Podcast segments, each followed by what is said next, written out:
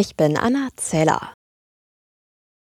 Hinter dem Sabotageakt an der Nord Stream Gaspipeline könnte womöglich eine pro-ukrainische Gruppe stecken. Das haben die Ermittlungen von Sicherheitsbehörden verschiedener Länder ergeben, berichten ARD und New York Times. Allerdings ist unklar, wer die Operation genau in Auftrag gegeben haben soll. Laut New York Times hatten weder der ukrainische Präsident Zelensky noch Verantwortliche der ukrainischen Armee Kenntnis davon. Bundeskanzler Scholz sieht der Energiewende in Deutschland optimistisch entgegen. Die Zukunft gehöre den erneuerbaren Energien, sagte Scholz. Wirtschaftsminister Habeck hat den Haushalten hierzulande staatliche Unterstützung zugesagt.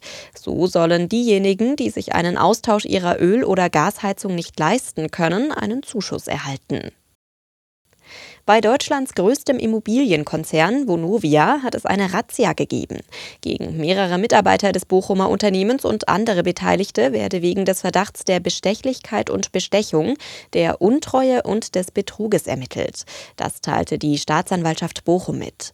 Auch Mieterinnen und Mieter könnten geschädigt worden sein, befürchtet der Mieterbund NRW.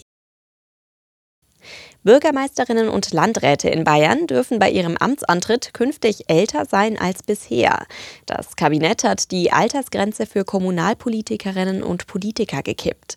Bisher durften sie höchstens 66 Jahre alt sein.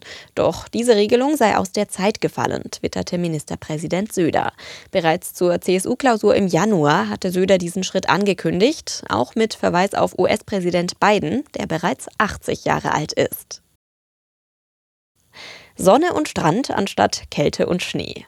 Reiseveranstalter wie Altours und TUI verzeichnen aktuell einen Buchungsboom.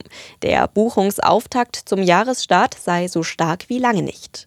Altours verzeichnet jetzt schon rund 30 Prozent mehr Gäste für die Sommersaison als im vergangenen Jahr. Das spielt für die meisten auch die aktuelle wirtschaftliche Lage mit der hohen Inflation keine Rolle. Das zeigt eine aktuelle YouGov-Umfrage. Nur rund ein Viertel aller Urlauber überlegt demnach, wegen der Preise auf die Nebensaison auszuweichen.